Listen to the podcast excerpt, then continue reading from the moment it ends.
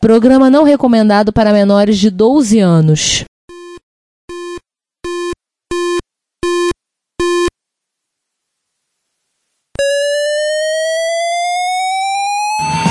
Spectrum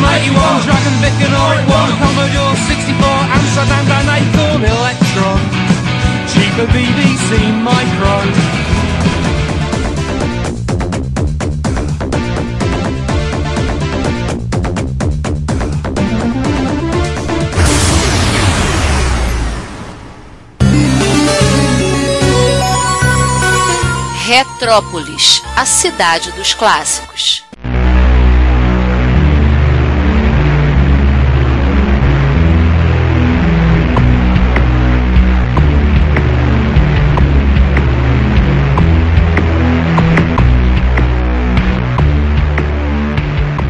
Bom dia, boa tarde, boa noite. Bem-vindos ao episódio 134 do Retrópolis, Cidade dos Clássicos. Hoje vamos direto ao assunto. Quem é que tá hoje aqui na mesa? Eu, Ricardo Pinheiro. Opa, eu, João Cláudio Fidelis. E eu aqui com um monte de papel, Giovanni Nunes. É, hoje não tem abertura, hoje não tem piadinha. Hoje o assunto é sério, hoje o assunto é gigantesco, hoje o assunto é doloroso, hoje o assunto é tenso. Então eu queria pedir a atenção de todos. Isso aí, gente, a pauta grande e grossa. Ninguém é obrigado a ouvir merda! Oh, desculpa. E a gente já vai começar tendo dois pés na porta sem. Eu não vou nem falar qual episódio, eu só vou falar de uma coisa. Esse episódio, ele começa do nosso ponto de corte. 29 de abril de 1994, que foi quando a Commodore decretou falência. Sim, No quase o nome de corte. Não, a gente marca como o ponto de corte 29 de abril de 1994. A gente pode flexionar ele e chegar a 95, o lançamento do de 95. é. Mas a princípio o nosso ponto de corte é 29 de abril de 1994, na falência da Commodore Internet. Não? Que é onde a gente para de contar a nossa lorota de velho. né? E aí, vai encarar? Poxa, então a gente vai falar do Apocalipse?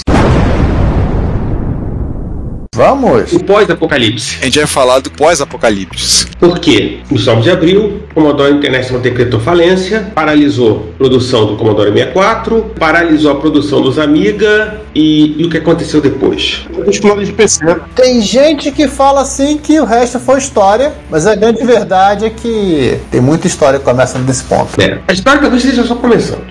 Está só começando, né? Afinal contas, estamos começando o episódio. Né? Senta que lá vem a história.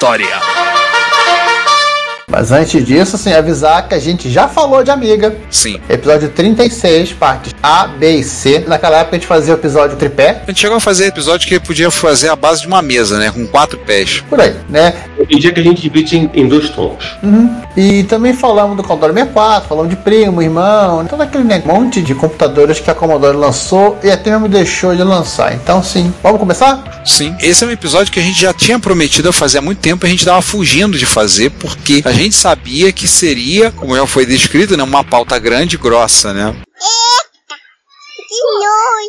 Isso, e Indigesta. Mas a gente resolveu encarar, porque afinal das contas, o homem que foge dos seus inimigos é um covarde, a gente resolveu enfrentar esse inimigo que é essa pauta. E vamos falar. então vamos lá. Começar com o prólogo, né? Vamos resumir esse prólogo então, já que a gente já falou disso, mas só para relembrar. O Amiga ele é uma cria direta do Jay Miner, engenheiro da Atari, junto com o Larry Kaplan, que é fundador da Activision. O Jay Miner é é somente aquele carinha por trás do Atari 2600, de todos os chips do- dos Atari 8 bits, e só, só isso tudo, né? E o Larry Kaplan, todo da Activision, assim, já, já dispensa até uma apresentação, né? Em 32 eles formaram a Raitoro, que depois eles renomearam, felizmente, para Amiga Corporation, depois que o Kaplan saiu. E a ideia era criar um novo videogame. Aí assim, eles estavam precisando de capital, né? Foram lá, bateram na porta da Atari Incorporation e a Atari fez o seguinte: ó, parada é seguinte, a gente empresta 500 mil dólares para vocês, para a empresa continuar funcionando, naquele esquema assim, tá? Um esquema bem camarada.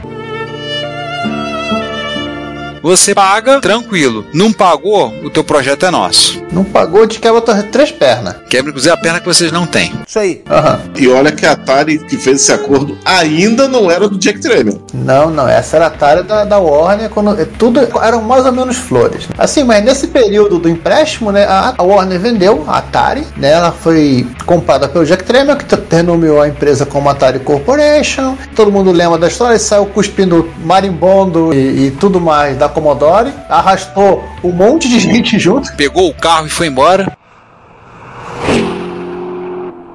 Pegou o carro foi embora. Depois ele voltou para pegar também os funcionários que ele achou que valeria a pena com a nova empresa. É. E a Commodore lá no, no- meio da primeira metade da década de 80 se viu sem projeto de uma máquina de 16 ou 32 bits que ela poderia introduzir no mercado e sem equipe técnica para fazer o projeto. E não, gente, o Commodore 900 não era um computador que é- é- seria um, um computador doméstico, ele era um workstation baseado em 18000, é, ele rodava um tipo de Unix, não era essa máquina. Não era essa a proposta deles, né? Eles não queriam botar um Commodore 900 na casa das pessoas. Não. Mas aí eles ficaram sabendo do projeto lá da Amiga Corporation, né? Vamos botar um dinheiro aí, vamos investir, vamos pagar o boleto da Atari antes que vença, vamos nos meter nessa história e vamos pegar esse rolê aí. E vamos arrumar treta, né? É triste isso, hein? Aí, a Amiga Corporation passou a ser parte. O Amiga, que depois foi batizado como Amiga 1000, primeiro dos Amigas, foi apresentado com toda a pompa e circunstância, com direito a Andy Warhol e Debbie Harry. Isso. Em julho de 85, famosa cena da pintura, tudo lá, mas só ficou disponível a partir de 1986. É, Aliás, no memoir dela, a Debbie Harris, ela, ela lembra desse evento que o Andy Warhol já convidou ela para participar. Ela, ela, como já comenta, inclusive, que ela ganhou um amiga mil, mas quem ficou foi o moço que era o companheiro dela na época do, do Blonde. Segundo ela, deve estar em algum lugar na- no, no apartamento dele. é. E também temos que considerar que o, o Amiga, a- antes ainda de ser batizado Amiga 1000, ainda não era um micro 100% completo, né? É, isso a gente já contou essa história, né? Se você não lembra, volta lá nos episódios, para aqui, volta nos episódios da Amiga e volta. Disso aí, a família Amiga foi composta então pelos Amigas 500, posteriormente ao 1000, 500 e 2000 lançados em 87, o Amiga 3000, com talvez um dos gabinetes da história mais lindo da história, em 1990, o Commodore CD-TV e o Amiga 500 Plus em 1991, e no ano de 1992, o Amiga 600, o Amiga 1200 e o Amiga 4000. Isso. O último modelo foi o Amiga CD32, uma versão empacotada como um console de videogame, lançado em 1994. E ao todo, computadores da linha Amiga venderam cerca de 4 milhões 850 mil unidades. Interessante que fizeram a contabilidade, né? Contaram. Alguém contava. Eu tenho certeza que met- quase metade desse valor aí é Amiga 500. Ah, pode ter certeza disso. 500 e 500 play. Não, mais 500 que outra coisa. 500 Plus pegou meio o, o rescaldo. Enfim, Esse é o nosso prólogo. agora sim, Precisaria- Precisava saber sobre a amiga para a gente começar a introduzir o assunto. Só para ficar muito claro, sim, a gente correu nesse prólogo porque ainda faltam aqui umas, uns 300 papéis para a gente ler. Isso. Então vamos começar aí com o dia em que a Terra parou.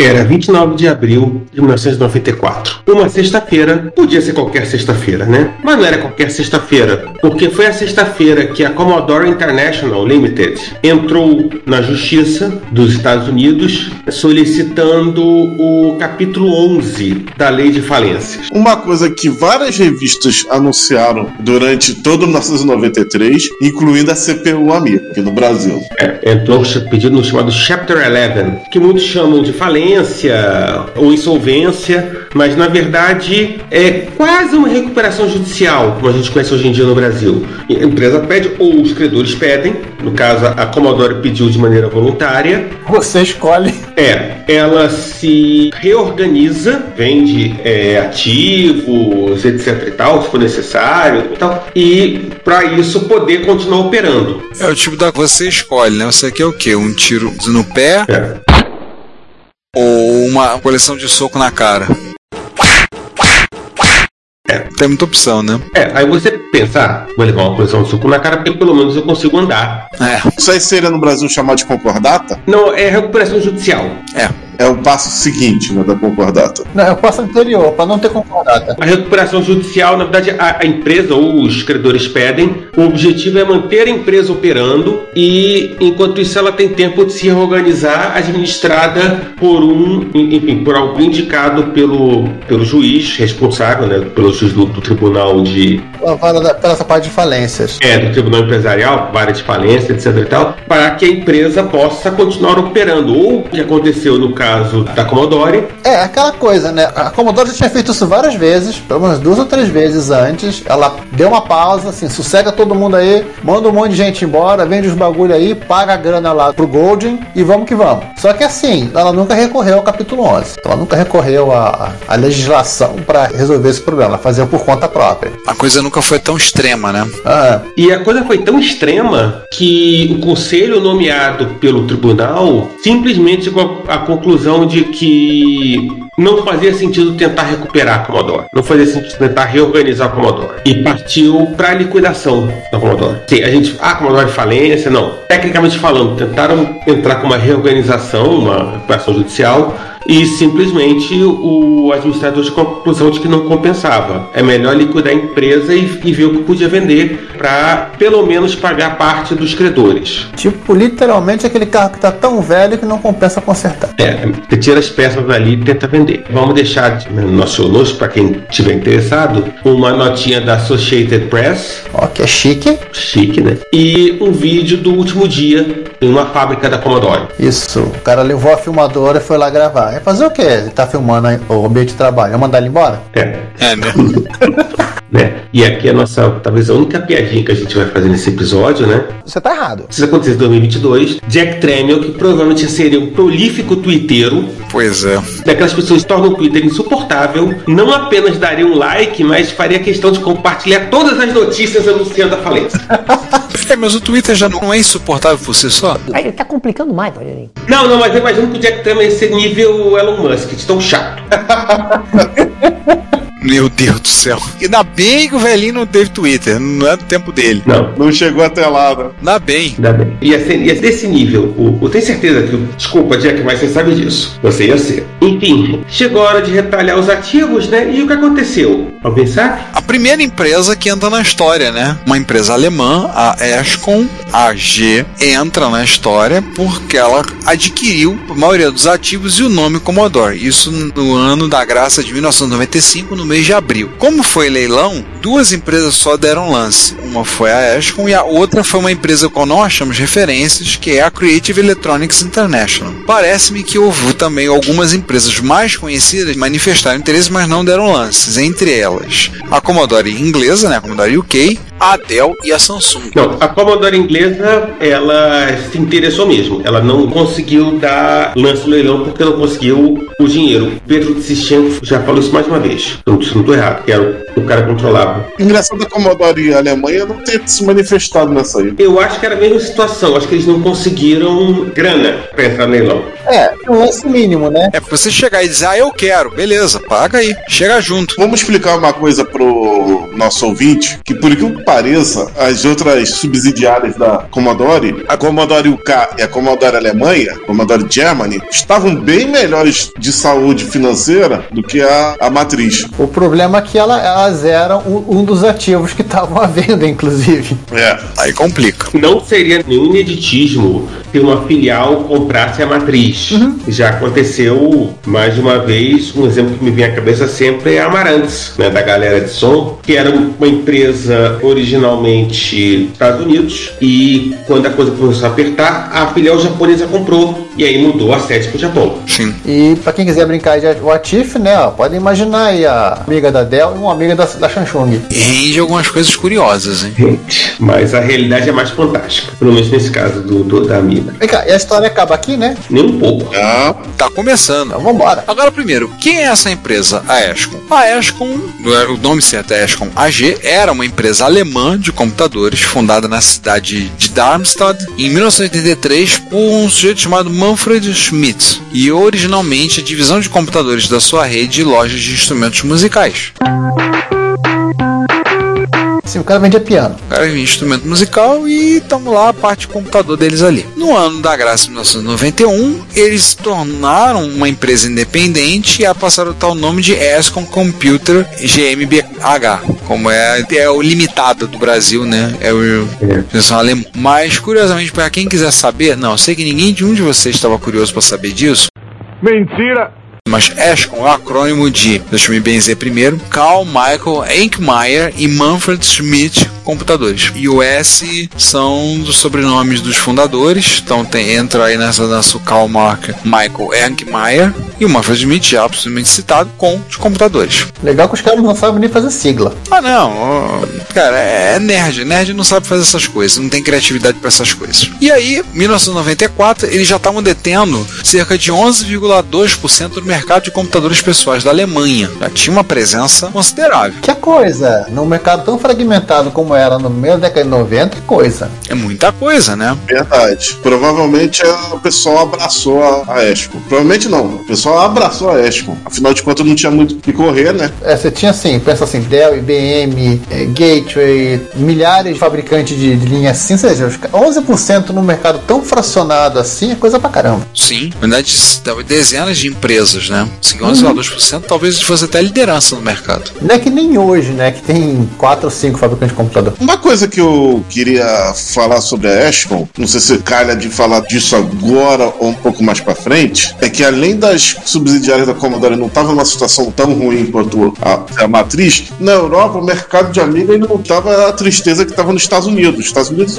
a presença do Amiga estava quase inexistente em 1994, enquanto que na Europa ele era uma presença ainda. Não, você teve desenvolvimento de software que até que a Team, Team, Team 17 lançou o Wipeout saiu em 99, não é isso? Wipeout é Psygnosis, não é Team 17 não. Não, não. 17 tava fazendo título, quero dizer, e o Wipeout saiu no final da, da década de 90 quase. Ah, vamos voltar no assunto, é isso aí. Gente, vamos voltar no assunto? A gente nem chegou a 95 ainda. É, vamos lá. 95, pronto. Então, 95 foi criada uma subsidiária, a Amiga Technologies GmbH, que manteve alguns funcionários da Commodore e ela retornou à produção do Amiga 1200 e começou a produzir o Amiga 4000T. O Amiga mais feio já fabricado. O sangue de Jesus tem poder, tem poder, tem poder. Era o gabinete de torre, né? É, o gabinete de torre padrão de. Os caras sempre botaram lá, porque era, era o que tinha. Era o que tinha pra hoje. Mas nessa época aí os estoques já estavam baixos, né? Uhum. Não, e aquele negócio, a Escom precisava levar, rapidamente recuperar o dinheiro que ele investiu. Então pega o 1200, que era tiro certeiro, todo mundo comprava como videogame, e pega o 4000T que você fazia no gabinete de torre padrão,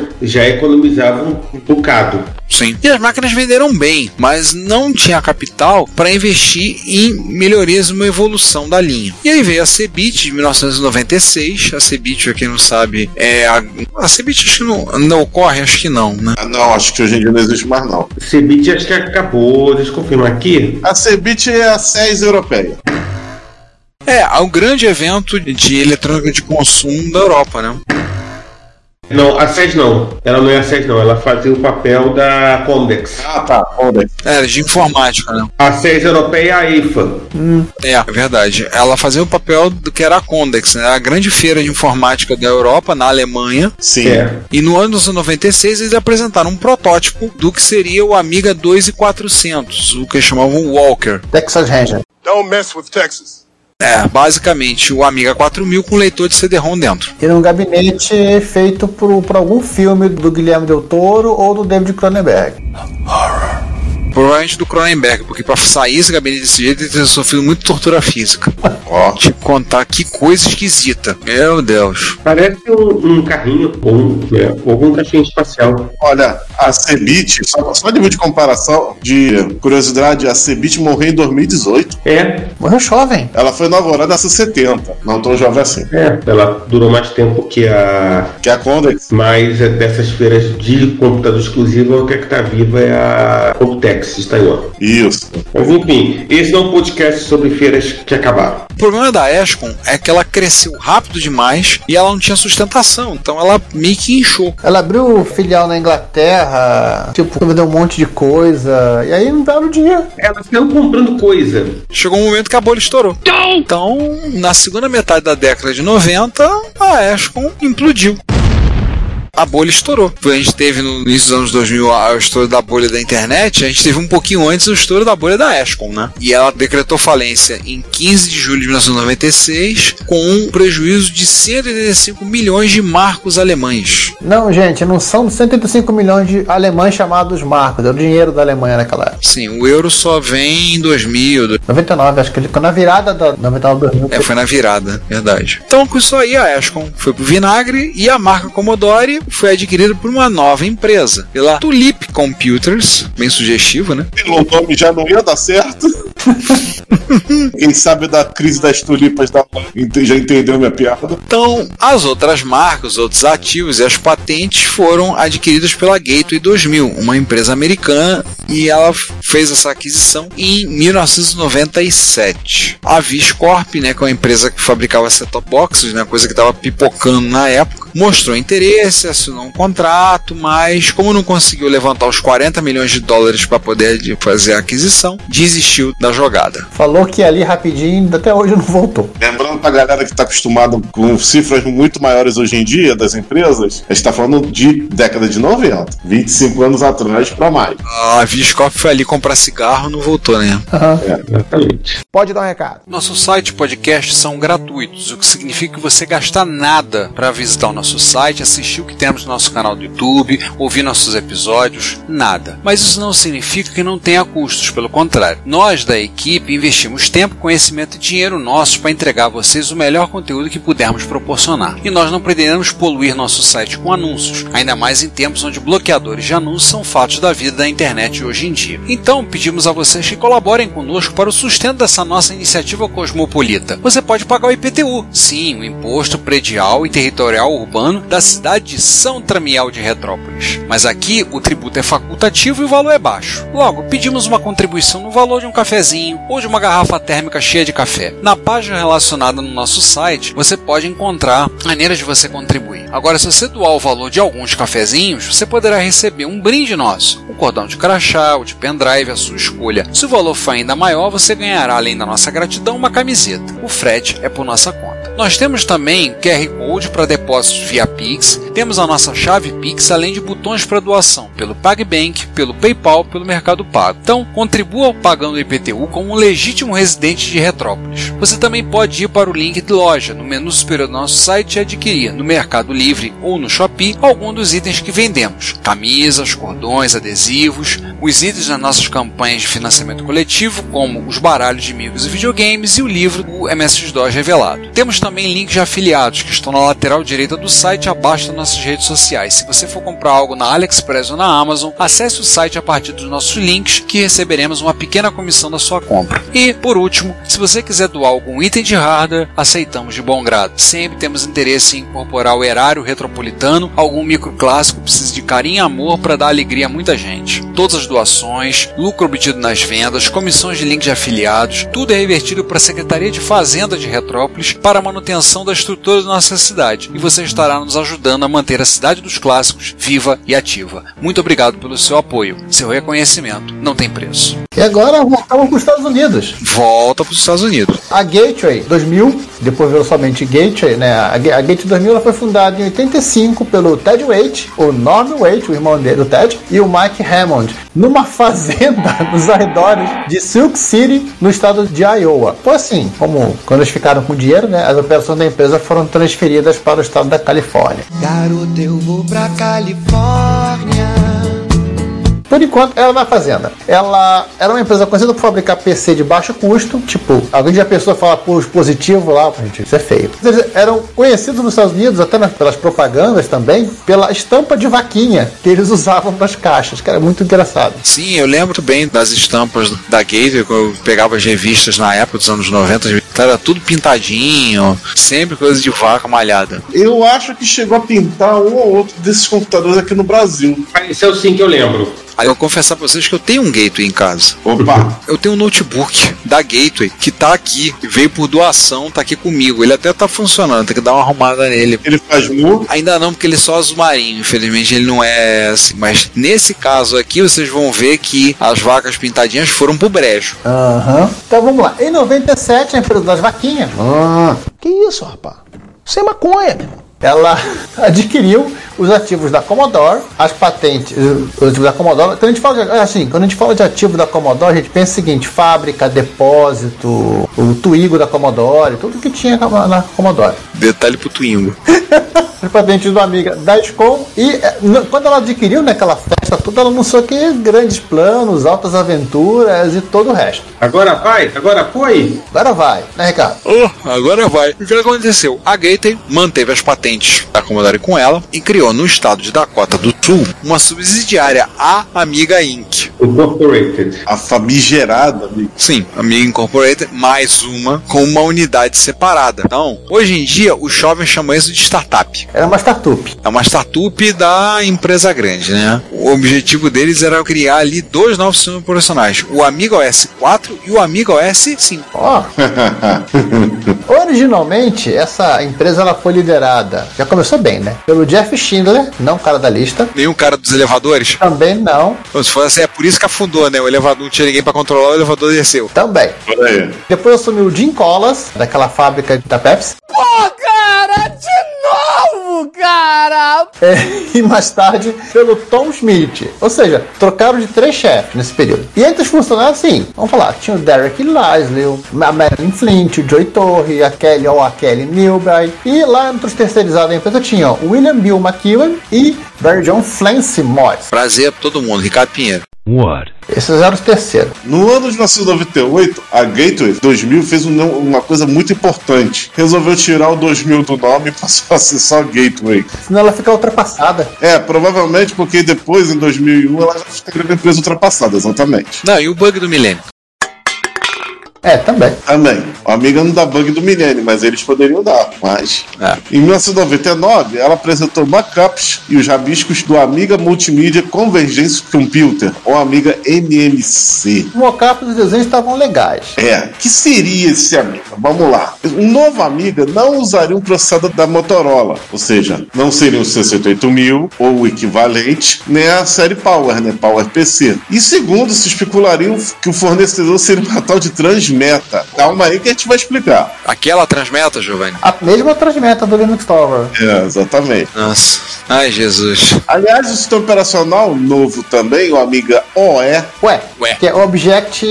Environment. Tá, tá no link aí de cima, Object Environment. Ué, mas o E é legal, ué. baseado no QNX, QNX é um sistema operacional de tempo real que lembra na época dos anos 90, o pessoal botava um sistema operacional que cabia num disquete, você dava boot com um disquete, você conseguia navegar na internet, tudo. Era esse. Era o QNX, baseado em microkernel. Se é que não é possível existir sistema microkernel, né? Se você usou o PC nos anos 2000, você em algum momento recebeu e botou o seu computador com, né, com esse disquete daquele diz, caramba, eu consigo acessar a internet em um disquete. E ficou maravilhado com isso. Exatamente. eles foram apresentados em screenshot. Inclusive, assim, no link tem, até os screenshots. É, é, tava bonito o rabisco que o pessoal da QNX fez, só que assim, logo em seguida, todo mundo mudou de ideia, a Gate falou, não, vamos usar Linux. Tá bom. Esse QNX não era tão bom assim. Não, o QNX era muito bom, mas o. Quando te envolvia grana. É, mas você percebe como é que as coisas estão mudando. Na empresa, em pouco tempo, três chefes. E não, você já, já começa lá de trás cantando. Vai dar merda, vai dar merda! Sim. É, já começa o fato que, que não usaria processador da linha Motorola. Provavelmente eles deviam estar pensando em X86. Será que já estavam prevendo que a Apple ia fazer isso no futuro? Não, a Transmeta, ela tava, tinha um projeto que era o Cruzoe, que seria um, um- um processador que você poderia mudar o microcódigo dele e ele poderia ver outras coisas. Ela nem sei que fim levou a Transmeta. Que ele cruzou. É, É, gente, não, não é a revista daquele site antagonista, não, tá? Era o nome do processador da empresa. é o nome do processador. Vamos lá, 31 de dezembro de 1999, Réveillon, Réveillon, bug do milênio, tá chegando e a Amiga Inc. Incorporated foi fechada. E o que aconteceu? O nome Amiga, os ativos da Commodore, de novo, foram vendidos junto com as patentes, foram licenciados agora para uma nova empresa chamada Amino Development por um valor que não foi informado. Alguns falam em 3 milhões de dólar. 3 milhões de dólar. A Mino é uma quarta empresa nessa história, mas não é tão quarta empresa assim, né? Nós vamos chegar nela já já. Vamos chegar nela já. E o que aconteceu com a Gateway? Ei, César, rapidinho, tem tem um link do pessoal da, da CNN aí que tá com uma informação meio estranha. E ó, Penet. O pessoal da CNN tá com mais dados, mas assim, mas tá com uma data errada. Eu acho que foi migração de banco de dados. É, en- então vamos deixar no show notes só a da, a da CNN, que tá com a data certa. Certo. E aí, o que que aconteceu com a Gateway depois? No dia 16 de outubro de 2007, a Gateway foi comprada pela Acer, Taiwan, e hoje ela é uma subsidiária da Acer e vende seus produtos quase que exclusivamente no Walmart. E aí, João, o MPF 2 TK2000 agora é primo da amiga, né? Não, mas é curioso saber que a Ace só entra nessas histórias pela janela. Tirando o MPF2. Né? Na MPF2 ela entrou pela porta dos fundos. É, foi pela porta dos fundos. Na verdade, a Gateway, nesse períodozinho de ano 2000, ela fez um monte de coisa. Ela, ela tentou fazer uma, uma- tipo, abrir tipo uma loja, tipo a Apple Store, de vaquinha, pra vender computador. Ela tomou multa do governo norte-americano por conduta fraudulenta de diretor. Ela fica trocando de a, a cidade dos escritórios, sim. Ela entrou numa vibe muito louca.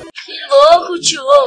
Porque, né, só se vive uma vez, né? YOLO. Only once. Aham. As vacas estavam drugs. E essa mina, hein, gente? A Mino é o seguinte, a Mino foi fundada no estado de Washington, Estados Unidos. Pra quem não se lembra, fica ali, né, no no noroeste, né? Do outro lado, Pacific Northwest. Por Bill McEwan e Felice Moss. Quem são esses caras? Bill McEwan e Felice Moss, eles eram terceirizados na Amiga Incorporated. Sim, a, a que a gente falou há cinco anos atrás. E juntaram dinheiro, o Bill e o, Flea e o Moss juntaram dinheiro e compraram o nome Amiga, compraram os ativos e licenciou as patentes. A Mino Development LC, na primeira oportunidade, se auto-renomeou para Amiga Incorporated. Mais uma. mais uma. Tivemos a Corporation, a Technology, agora a Incorporation. De novo. Te contar, hein? É, e nesse ponto da história, todo mundo já entendeu que quem compra as coisas do Amiga muda o nome da firma logo. Acho que é pra enganar os, os, os credores. Pois é. E agora, a grande curiosidade: toda essa história que a gente acabou de citar aqui, ela é uma tirinha do Eric W. Schwartz, escrita por W. Schwartz, pra Sabrina, que é a tirinha número 126. É,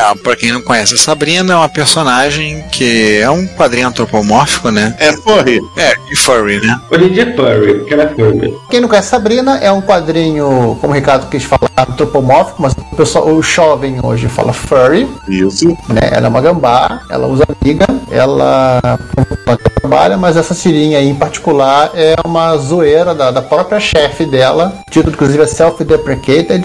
Deprecating, se eu não estou enganado, em que ela é contada, literalmente, né? toda essa parte que a gente falou aqui, desde a falência da Commodore, quatro tiras, quatro quadrinhos da tira, Até chegar na Amino, né? até chegar na mina. É, porque ele foi publicado em 2000. Mas calma, que a gente vai fechar essa parte, né? Vamos falar do resto do Commodore? E como diria a Sabrina, hum, sold to Amino, tis could be good. Então, assim, o que que aconteceu com o resto da Commodore? Fecharam o caixão, bateram os pregos, o que aconteceu? É, teve mais pedaço que ninguém, entre aspas, ninguém quis, né? É, a Moss Technology, né, que depois já tinha mudado de nome para Commodore Semiconductor Group, foi comprada pelos antigos gerentes no ano de 1995, voltou a operar com o nome de GMT Microelectronics em Norristown, no estado da Pensilvânia, em instalações que haviam sido fechadas pela Commodore em 1992 devido a, a diversos problemas. Ou seja, novamente começa a girar no horizonte aquela frase que vai dar merda. Não, vamos usar aquela fábrica abandonada. Parece filme de terror isso, né? É, a fábrica está fechada há três anos. Uma fábrica de semicondutores, que é uma coisa de alta tecnologia. Aí os caras, não, vamos usar aquela fábrica lá, dá um tapa lá, dá uma arrumadinha, passa um, um verniz no chão e vambora. Vai dar merda. É. E deu. Deu. Só com um detalhe: por que a Commodore fechou em 93 essa fábrica da Moss na Pensilvânia? Em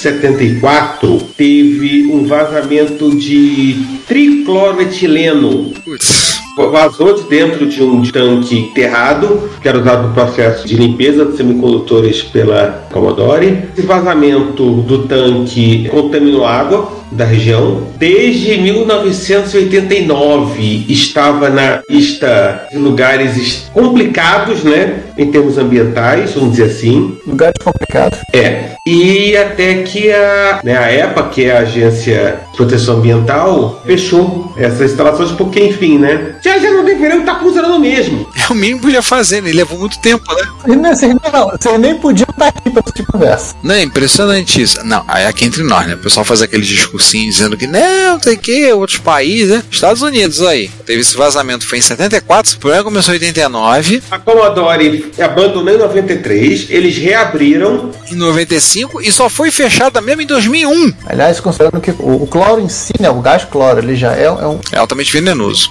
é um neuro neuro qualquer coisa e assim, o TCE, né, como o apelido dessa substância aqui, que é o tricloroetileno, ele é simplesmente assim, é um baita de um veneno. Meu Deus do céu. E nesse clima pra cima, ô Ricardo, né? De animação, Ô, vamos encerrar a parte 1. Encerramos a, a parte 1 desse episódio, que significa que vamos começar a parte 2. No momento que todo, todo mundo vai pegar uma água. Agora, eu vou, vou só fazer um, um parênteses aqui. Então quer dizer que é assim que a MOS fazia os chips baratinhos. um direito a vazamento, material tóxico. Sim, é. Que é assim que a MOS fazia baratinho pro, pro prêmio baixar o preço do Commodore 64 do VIC 20 lá pra baixo. Chefe, tem que comprar tambor de aço. Não, não, usa aquela caixa d'água ali. É, A chefe, gosto da caixa d'água. Aí, ninguém tá me levando agora. economia total da parte da segurança. Segurança pra quê? A segurança sou eu. Simone, solta o quadro aí. Nosso podcast está disponível em vários serviços de áudio. Podemos listar entre eles o Spotify, o Deezer, o Apple Podcasts, TuneIn, Stitcher, Last.fm, iVoox, Castbox.fm, Player.fm e alguns outros. Não deixe de nos ouvir, comentar e também favoritar nosso podcast no serviço para que outros possam conhecer e possamos espalhar a palavra da retrocomputação. Muito obrigado. Você pode ter certeza disso. Gente, todo mundo já pegou água? Então vamos lá, vamos seguir adiante. Começamos então a parte 2. Começamos ela de aquário.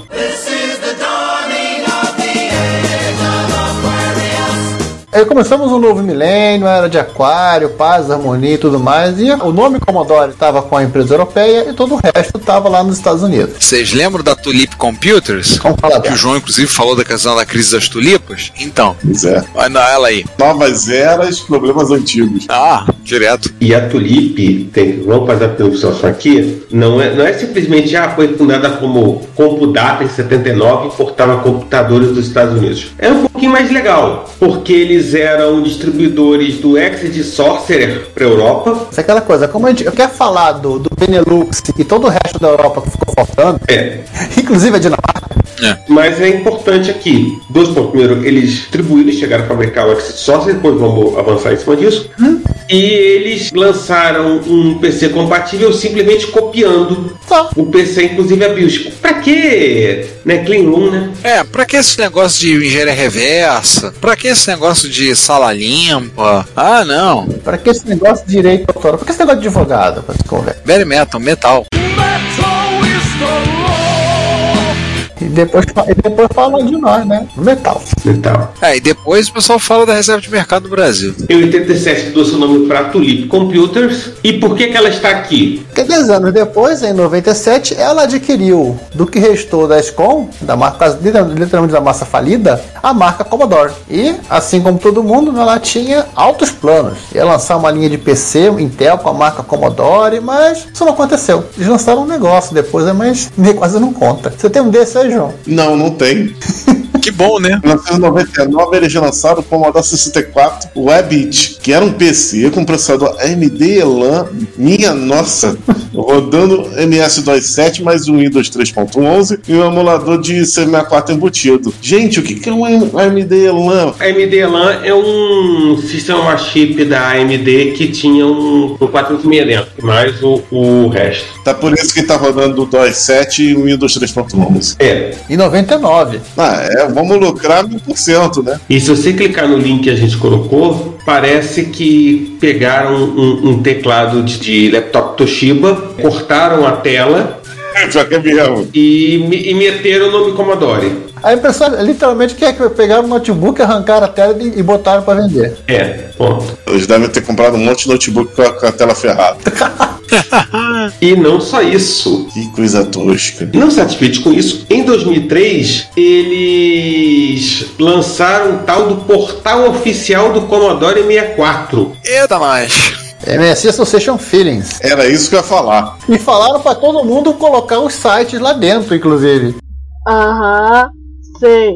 E tava, essa história saiu inclusive no MSX.org, né? O revival da Commodore, foi mencionado lá. Pra você ver, né? até o pessoal do Federation Against Commodore se manifestou. Até a FAC se manifestou. Essa ideia não durou muito, como toda ideia é extremamente inteligente, porque em maio de 2004 eles licenciaram a marca para uso no C64 Direct TV. E se você lembra, é aquele projeto da Jerry Ellsworth. Isso. Esse projeto ela era, uma, era um Commodore 64 dentro de um joystick, não era? É, era um SOC. Então, ela, literalmente ela botou o chip no microscópio eletrônico e, e refez. Sim, criou um socket do Commodore 64, lembro que era vendido e enfiado dentro de um joystick. Você ligava direto o joystick na televisão e tinha jogos já, né? E tinha um jogo inédito. Não vou contar qual é o jogo inédito. Ah, procura aí que você acha. É, procura e você vai descobrir. Enfim. Vocês acham que eles iam ficar muito tempo com isso? Não. Achou errado, otário? A batata quente. Em dezembro de 2004, sim, quatro anos que a gente está nessa. Na verdade, estava 5 minutos de 12 meses, um do lado. Acertaram a venda da marca Commodore para a Hieronymo Media Ventures por 24 milhões de euros. Seriam pagos até 2010. Mandou pagar no, no cartão e parcela. Exatamente. 24 milhões de euros ou 33 milhões de dólares. É mais. Ah, mas eu falei euro porque é, é euro para euro, pronto. Valorizou, hein? É. E em 2008 a Tulip mudou o nome para Netfield NV e mais uma vez, mais uma para a lista, decretou falência em 3 de setembro de 2009. Em resumo, a empresa que comprou lucrou porque eles não cagaram o resto. Né? Essa altura do campeonato já, já acho que quantas falências a gente já tem? Umas 5 nesse episódio? 5. Detalhe, já virou zona, né? Já virou piada nos fórums, né? É legal o seguinte, são fóruns diferentes de amiga e no- os dois seguiram o mesmo caminho. Os caras começaram a, a zoar a, tra- a tradução de Google Translator para Agilize e tem uma hora que todo mundo começa a fa- a falar de cerveja. Parece lista de MSX. Inclusive o cara falando que a marca tal parece é, água de louça. Ai, ai, ai. Descambou completamente. Não, o pessoal já perdeu a. Eles perderam o limite. Ah, que se exploda, né? Nós estamos com 5 empresas. Vamos pra sexta? É, Commodore International Corporation. Não, antes disso, a minha pergunta é: de que buraco do universo surgiu a Hieronymo Media Ventures? Nós não sabemos de onde é que tiraram essa empresa. Se foi da cartola, se foi de uma cavidade obscura da anatomia humana. Acho que é mais essa, essa segunda opção aí. Eu lembrei do Batman da Feira da Fruta. que o Robin pergunta de onde ele tirou o escudo. Batman, de onde você tirou esse bate-escudo, hein? É claro, Robin. Tá muito engraçadinho, hein, Robin? Lógico que foi do Foi de lá que saiu a, a Hieromino. Hieronymo. Hieronymo. Então vamos lá. Regato, toca a vinheta do Professor Repórter. Vambora.